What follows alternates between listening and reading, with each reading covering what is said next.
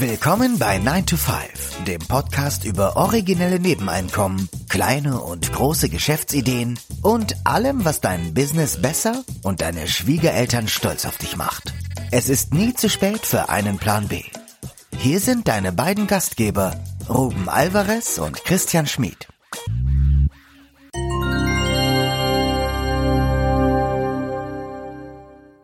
Der Titel der heutigen Episode ist eher als Aufruf zu verstehen, nämlich bitte keine Finanzbildung in der Schule.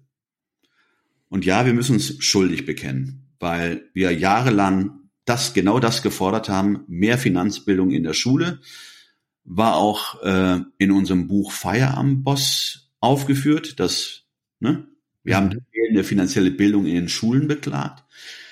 Und wir müssen jetzt bekennen, dass wir uns eines Besseren haben belehren lassen, oder zumindest sind wir auf einen, ja, auf einen Punkt äh, gestoßen, der unsere Forderung im starken Maße zum Wanken gebracht hat. Mhm. Ja, wir waren ein bisschen naiv, glaube ich, oder es ist Naivität gewesen. Doch, es war eigentlich Naivität, weil wir, oder wir haben es eigentlich nicht zu Ende gedacht, glaube ich. Wir haben gedacht, die, die Forderung würde dazu führen, dass etwas magisch passiert, was aber, wenn wir länger drüber nachdenken oder je länger wir darüber nachdenken, eigentlich nicht passieren kann, weil die Voraussetzungen gar nicht dafür da sind. Es klingt jetzt alles ein bisschen kryptisch. Vielleicht sollten wir mal konkret über die Auslöser unseres Sinneswandels sprechen. Also zum einen war es eine Diskussion auf Instagram.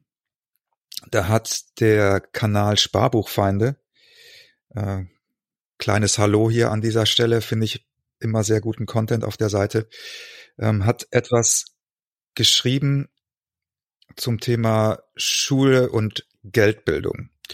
Und einer der Kommentatoren war der Finanznomade, der sinngemäß geschrieben hat, naja, vielleicht ist es gar nicht so gut, wenn äh, Finanzbildung in der Schule unterrichtet wird, weil dann eher so Sachen vermittelt würden wie, ja, der Aktienmarkt ist ein Casino, das ist alles Glücksspiel. Also, weil dann wahrscheinlich eher die negativen Vorurteile weitergegeben würden, die eben Gruppe, die das unterrichten würde, typischerweise haben. Also mein erster Gedanke war ja wirklich, ähm, als wir das Thema besprochen haben, dass der Einäugige unter dem Blinden versucht, ja, ein Thema zu unterrichten.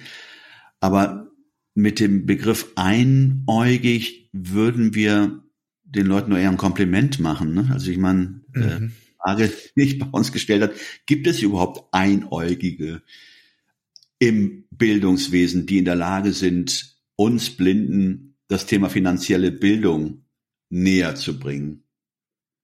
Also als wir diese Diskussion, diese gesellschaftliche Diskussion um die Aktienrente hatten, die scheint ja jetzt irgendwie immer noch ein bisschen zu stocken, wenn ich das richtig sehe. Und wir haben ja auch eine Episode speziell zu diesem Thema gemacht und da mal wirklich ein bisschen eingetaucht und haben geguckt, wie positionieren sich denn die verschiedenen Parteien dazu.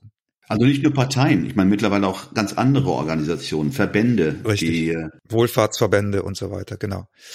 Also es haben sich ja jetzt viele gesellschaftliche Gruppen, nennen wir es mal so, haben sich ja zu diesem Thema positioniert. Da sind mir zwei Dinge aufgefallen. Zum einen sind die Argumente in der Regel, die Gegenargumente in der Regel Hanebüchen im Sinne von, dass es eigentlich nur zwei Interpretationsmöglichkeiten gibt. Entweder haben diese Leute keine Ahnung oder sie haben Ahnung und sind ideologisch oder egoistisch mh, hm, eingestellt, so dass sie diese Argumente nutzen, sozusagen wie ein Lobbyist Argumente benutzt. Also um es mal konkret zu machen, äh, die bei der Aktienrente war es ja so, dass zum Beispiel ein grünen Vertreter, der Name fällt mir jetzt nicht mehr ein, gesagt hat, dass die historische Aktienrendite von ungefähr acht Prozent brutto, dass die unrealistisch sei. Und hat gesagt, er würde von einer viel niedrigeren Rendite ausgehen fragt sich natürlich, wo diese Person diese Information her hat und warum die Person meint, dass sie eine nachgewiesene also die Zahlen kann man selber sozusagen nachrecherchieren, eine nachgewiesene historische Rendite so in Frage stellt. Ich meine, ist doch klar. Ich meine, jeder versucht so zu argumentieren, wie es für ihn am besten passt. Äh, ja, immer qui bono. Für wen, äh, für wen zum Vorteil? Mal so ausgesprochen. Ja. Ich finde aber, dass es gibt einen Qualitäts- und trotzdem noch einen Qualitätsunterschied. Also ich finde, ich kann ein Argument, ich könnte ein Argument, sagen wir mal, gegen die Aktienrente äh, anführen, aber dieses Argument müsste zumindest inhaltlich, faktisch sozusagen nachvollziehbar sein. Was ich meine? Okay. Also, ich finde, es gibt einen qualitativen Unterschied in der Argumentation. Also ich kann, ich würde gerne Gegenargumente gegen die Aktienrente hören, die inhaltlich nachvollziehbar sind. Aber dieses Argument, das ich jetzt gerade angeführt habe von der, von dem grünen Vertreter, ist einfach faktisch falsch. Und, ne, wie man, wie man neudeutsch sagen würde, geschwurbelt. Die Frage ist, werden diese Argumente ange, sind das fadenscheinige Argumente oder sind das echte Argumente? Und was wir festgestellt haben, dass eigentlich alle Gegenargumente gegen die Aktienrente ideologisch sind. Im Sinne von, wir möchten gar nicht, dass dieses Modell funktioniert. Wir wollen es auch gar nicht ausprobieren, sondern wir haben das Vorurteil, dass Aktien irgendwie böse und schlecht sind. Oder wenn das nicht mehr zieht, dass sie eigentlich gar nicht genug Rendite abwerfen, was in dem Fall tatsächlich ja eine Falschmeldung ist. Also das, die, die, ne, die Renditen kann ja jeder nachschauen, der sich dafür interessiert. Ja, aber das ist genau der Punkt, wie es gerade passt. Was vielleicht ähm, man hier, wie noch immer, äh, vorhalten kann, ist, dass man ja nur ein Argument heranführt. Also nicht mal äh, eine Gegenüberstellung von vielleicht von mehreren Möglichkeiten, Optionen und die mal diskutiert und am Ende äh, zu einem Fazit kommt. Und dann, wenn am Ende des Fazit, äh, im Fazit dann stehen würde, pass mal auf, nachdem wir alle Möglichkeiten verglichen haben, sind wir zu dem Schluss gekommen, dass Aktien sich nicht äh, eignen, weil wir nur fünf Prozent im Jahr zu erwarten haben. Rendite. Mhm. Und das ist das Verwerfliche. Man nimmt sich nur ein Argument, das passende natürlich für seine Argumentation oder seine Erklärung und lässt es, lässt es einfach stehen und nimmt es als seine Wahrheit an. Ja, also was fehlt, ist die, genau, wie, wie du beschrieben hast, das wäre ja eine offene Debatte. Eine, eine Debatte mit, mit sachlichen Argumenten, mit dem Ziel, sozusagen das beste Ergebnis zu, also mit der, mit der Absicht, das beste Ergebnis zu erzielen oder sich der Wahrheit zu nähern. Das findet ja nicht statt. Und diese, ich nenne es jetzt mal ideologische Verblendung, die ja offenbar der Hintergrund einer solchen Argumentation ist, wäre ja wahrscheinlich auch bei den meisten Lehrern vorhanden. Und das sage ich aus mehreren Gründen. Zum einen, weil die meisten Lehrer verbeamtet sind und damit voll versorgt sind und für ihre eigene Altersvorsorge zum Beispiel sich gar nicht engagieren müssen. Das ist ein Punkt, also ihre eigene Position in dieser Gesellschaft ist sozusagen eine Sonderposition, die sehr privilegiert ist. Das ist der eine Punkt. Der andere Punkt ist, dass die meisten Lehrer ja in ihrer Grundeinstellung antikapitalistisch sind. Ja, also sieht man ja jetzt, finde ich, auch sehr deutlich bei den Sympathien für die Klimabewegung und so, dass da ja so die Grundeinstellung ist, Kapitalismus ist schlecht und böse und zerstört den Planeten. Eine Frage, nochmal, ich, ich möchte jetzt auch diese Gruppe nicht in irgendeiner Form diffamieren. Sind sie antikapitalistisch oder müsste man da ein neues Wort erfinden, wie zum Beispiel unkapitalistisch? Also unkapitalistisch in dem Sinne, weil sie gar nicht kapitalistisch denken müssen, weil sie ja versorgt sind. Ich glaube, ich glaube, ich glaube, es geht noch weiter. Ich glaube, dass sie in ihrer Grundeinstellung, die meisten, die ich kennengelernt habe, in ihrer Grundeinstellung antikapitalistisch sind, dass sie wirklich den Kapitalismus für viele Probleme auf dieser Welt verantwortlich machen. Und wenn sie die Wahl haben, entscheiden sie sich in der Regel für die staatliche Lösung, nicht für die, die frei marktwirtschaftliche Lösung. Das ist ja zum, also um mal eine Parallele zu ziehen, die, die Partei, die am schwächsten repräsentiert ist bei öffentlich-rechtlichen Journalisten, ist ja die FDP.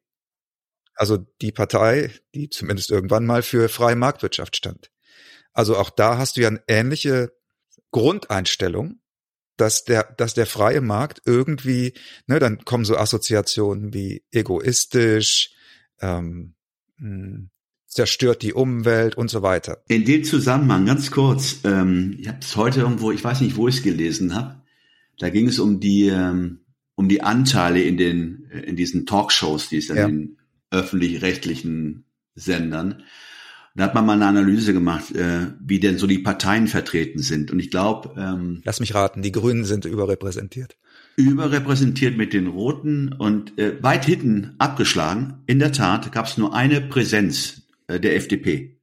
Ich weiß jetzt nicht, ob das jetzt da äh, als Erklärung herangezogen werden kann oder als Indiz, aber es ist schon sehr. Es ist auffällig. Sehr, äh, es ist auffällig, genau. Ja, und ich glaube, es ist ein Indiz. Und ich glaube, dass es davon ganz viele Indizien, da, es gibt ganz viele Indizien.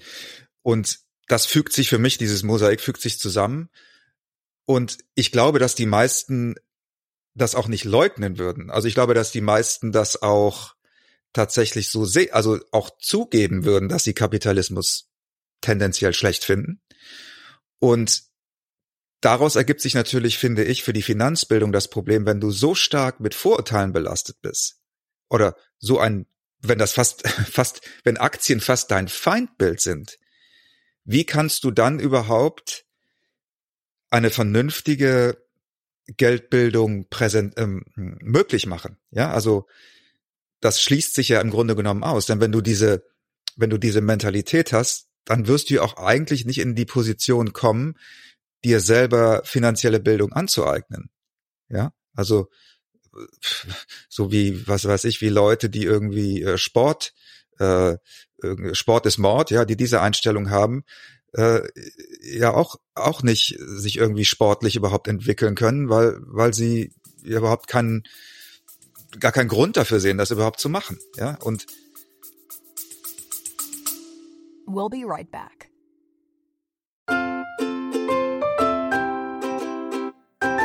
Es ist Zeit für Werbung in eigener Sache. Aber keine Sorge, wir machen es kurz und schmerzlos. Wir, also Christian Schmid und Ruben Albert Barrera, die Leute hinter dem 9-to-5 Podcast, wir haben ein Buch namens Feierabendboss geschrieben. In diesem Buch zeigen wir, dass es möglich ist, deine eigenen Wege zur finanziellen Unabhängigkeit zu gehen, ohne komplizierte Finanzbegriffe oder trockene Ratschläge. Versprochen. 33 realistische Ideen für Nebenjobs sind darin enthalten, die du starten kannst, ohne deine Ersparnisse zu plündern. Es geht darum, dir mehr Optionen zu bieten, weniger abhängig von deinem 9-to-5-Job zu sein. Denk darüber nach, es deinem Chef bei der nächsten Kaffeepause zu erzählen. Hey Chef, ich werde mein eigener Chef. Feierabendboss ist ab sofort erhältlich. Überall, wo es gute Bücher gibt. Also schnapp es dir und lass uns zusammen auf die Reise gehen. Zu der Freiheit, die du verdienst.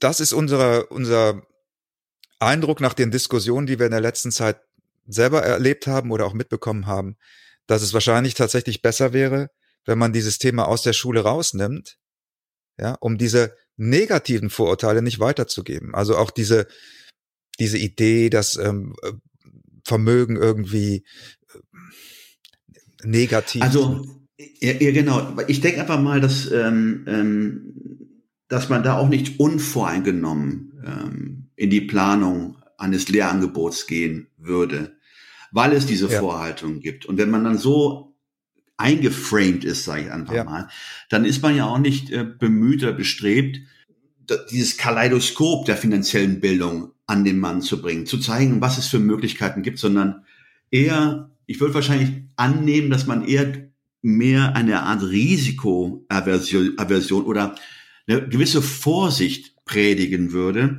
dass man immer ja. aufpassen muss mit Aktien und es doch besser wäre in, das ist, das greift ja auch nicht mehr, aber in Staatsanleihen oder, oder in, ne, in, in, in staatliche Papiere ja. zu, zu investieren. Wobei, und das sei hier nochmal gesagt, also äh, wenn wir von der Lehrerschaft reden, äh, da ist nicht längst jeder gemeint. Es gibt natürlich auch Initiativen von, ne, wir kennen ja einige, die, ja, absolut. ja, die ähm, über Arbeitsgruppen ihr Wissen weitergeben und ihr Wissen nicht nur versuchen, das gesamte Bild äh, zu liefern. Und ich glaube, die Lehrer, diese Lehrer, die uns jetzt zuhören, die so eingestellt sind, werden uns trotzdem zustimmen und sagen, dass die Mehrheit in ihrem Kollegium so eingestellt ist. Also ich glaube jetzt nicht, dass, dass, dass wir da großen Widerspruch äh, erzeugen würden, sondern ne, wir, wir reden, wir, wir scheren natürlich über einen Kamm und sprechen hier von Mehrheiten, aber gut, wir ja. müssen dazu sagen, dass nicht nur die Lehrer, was finanzielle Bildung angeht, ähm, keine Vorbilder sind. Das findest du auch hier bei uns in der Gesellschaft, in jeder Berufsgruppe, in jedem Freundeskreis. Es gibt sicherlich ähm, viele, die mit dem Thema Kapitalismus nichts am Hut haben und äh, fern, also wirklich weit weg sind von ähm, einer Investition in Aktien oder in andere Anlagewerte. Also das zieht sich ja wie ein roter Faden durch alle gesellschaftlichen Ebenen und Gruppen. Die Diskussion um die Aktienrente herum, das hat mich wirklich, muss ich sagen, das hat mich massiv gestört. Also ich finde es vollkommen in Ordnung, wenn jemand sagt, das ist nicht mein Thema, ich möchte mich nicht damit beschäftigen. Aber was mich wirklich gestört hat, waren, dass bestimmte Lobbygruppen, nenne ich es jetzt mal, auch teilweise aus den Wohlfahrtsverbänden, dass die wirklich mit einer, mit einer fast schon Propaganda gegen diese Aktienrente angestänkert haben. Also mit, mit Vorurteilen, mit Unterstellungen, mit Behauptungen, von denen eigentlich fast keine haltbar war, ja, die eigentlich nur funktioniert haben, weil es keinen sozusagen, weil es ja äh, keine echten Diskussionen gab, ja. Also ich hätte auch, ich hätte auch gerne mal Diskussionen gesehen, wo Leute, die solche Thesen aufstellen wie die Börse ist ein Casino, sich mal mit jemanden auseinandersetzen, der seit 30 Jahren irgendwie an der Börse unterwegs genau, ist. Genau, vor, vor allen Dingen, entschuldige, vor allen Dingen die, ähm, die ähm, zur, äh, äh, wie soll ich sagen, zur ähm, Unterstreichung ihrer Argumente sich auf die Tesla-Aktie beziehen, die ja, ja drastische Verluste eingefahren hat wie es gerade passt. Also ich meine, für jedes Argument findest du die äh, die entsprechende Begründung. Das war natürlich, das war ein gutes Beispiel, das ist ein gutes Beispiel, diese Tesla-Aktie. Also das, der Hintergrund ist ja, dass jemand, ich weiß nicht, wer es war, und man hat, man hat den Ausschnitt sozusagen, den Zeitausschnitt gewählt, der den Absturz der Aktie abgebildet hat. Hätte man den Zeitraum auf fünf Jahre oder zehn Jahre verlängert, hätte sich ein ganz anderes Bild ergeben. Davon abgesehen ist es ja auch da, das ist so ein, wirklich ein Paradebeispiel, finde ich, für diese Art von Pseudo-Argumentation. Niemand, also ich ein Strohmann-Argument, niemand, der die Aktienrente fordert, würde ernsthaft in Betracht ziehen, nur in eine Aktie zu investieren. Ja, also auch das ist äh, eine groteske äh, äh, ähm, ähm, ja, als ein Strohmann-Argument. Also man, man, man, man tut so, als, als ja. Entschuldigung, wobei Christian, ähm, ja, ähm, dass man aber äh, auch durch die Investition in eine Aktie äh, eine gehörige oder einen gehörigen Gewinn einfahren kann. Dafür gibt's ja auch Belege. Absolut. Ne? Also sei nur das Beispiel ähm, des Engagements oder äh, wie soll ich sagen, als dann ähm, der Bund ähm, ähm, die Lufthansa gerettet hat oder aber auf der, es war ein äußerst lukratives Engagement des Bundes, muss man ja sagen. Ich meine, am Ende dieses Ausflugs in die Aktienwelt, was ist da übrig geblieben? Was, welche Erlöse wurden erzielt? Ich, ich glaube, die lagen so bei äh, 700, 770 Millionen Euro, wow. die übrig geblieben sind. Okay, das ist, das, ist, das, ist, das ist ein sehr interessantes Beispiel. Ja, das ist wirklich eigenartig. Ja, ja, nein, ja also auf, man, auf, man, auf man, sieht, Seite, man, sieht, den Erfolg, ne, den, den so eine ja.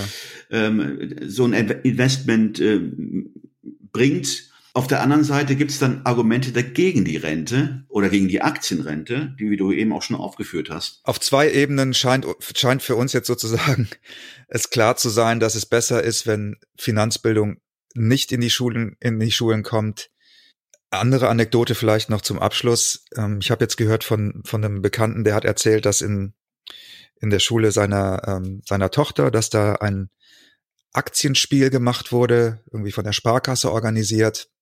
Grundsätzlich ja eine, eine schöne Idee. Also man hat sozusagen mit Papiergeld oder mit Spielgeld in bestimmte Aktien investiert und dann hat man nach einer Woche geguckt, wer sozusagen gewonnen in einer An- und Abführung hat.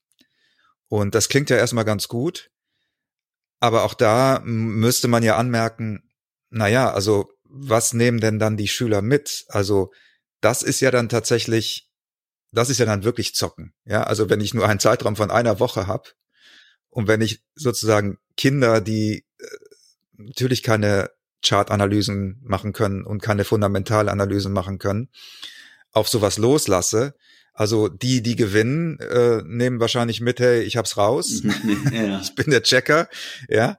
Und die, die verlieren in An- und Abführung, nehmen wahrscheinlich mit, oh, äh, Aktien sind nichts für mich, ich lass das mal lieber.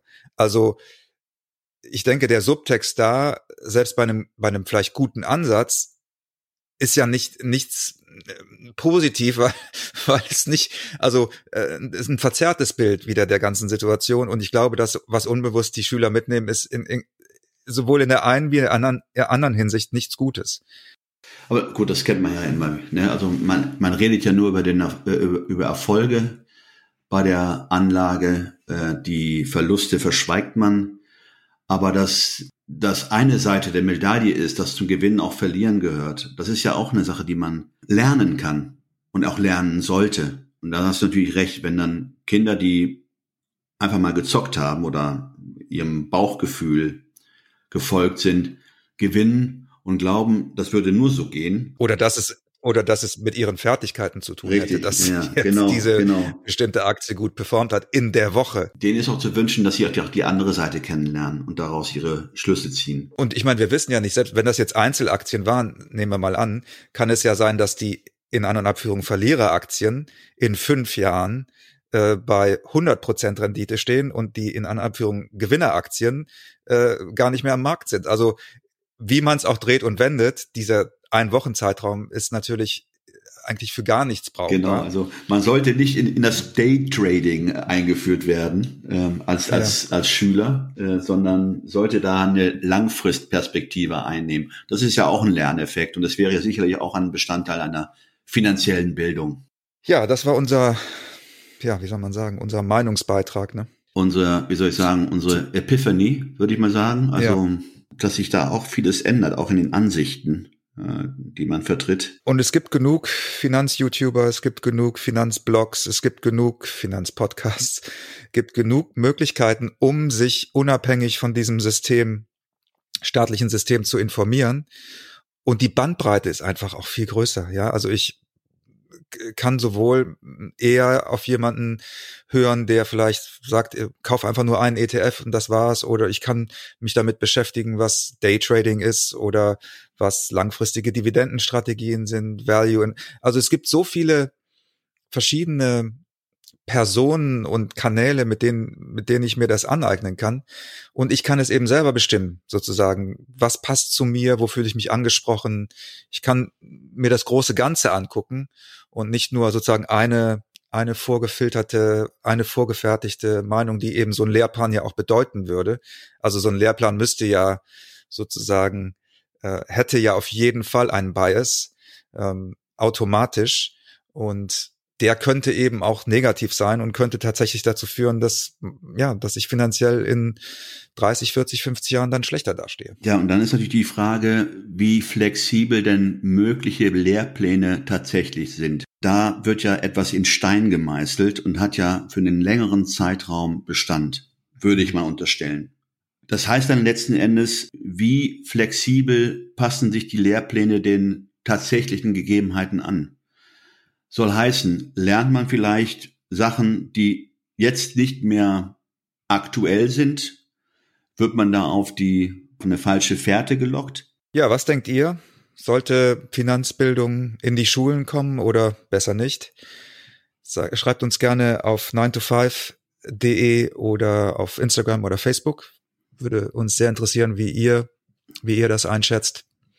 Äh, oder auch, ob ihr vielleicht sogar Erfahrungen damit gemacht habt als Schüler oder auch als Lehrer äh, mit Finanzbildung in der Schule. Schreibt uns gerne und ansonsten vielen Dank fürs Zuhören und bis nächste Woche. Auf Wiedersehen oder Wiederhören. Ciao. Tschüss.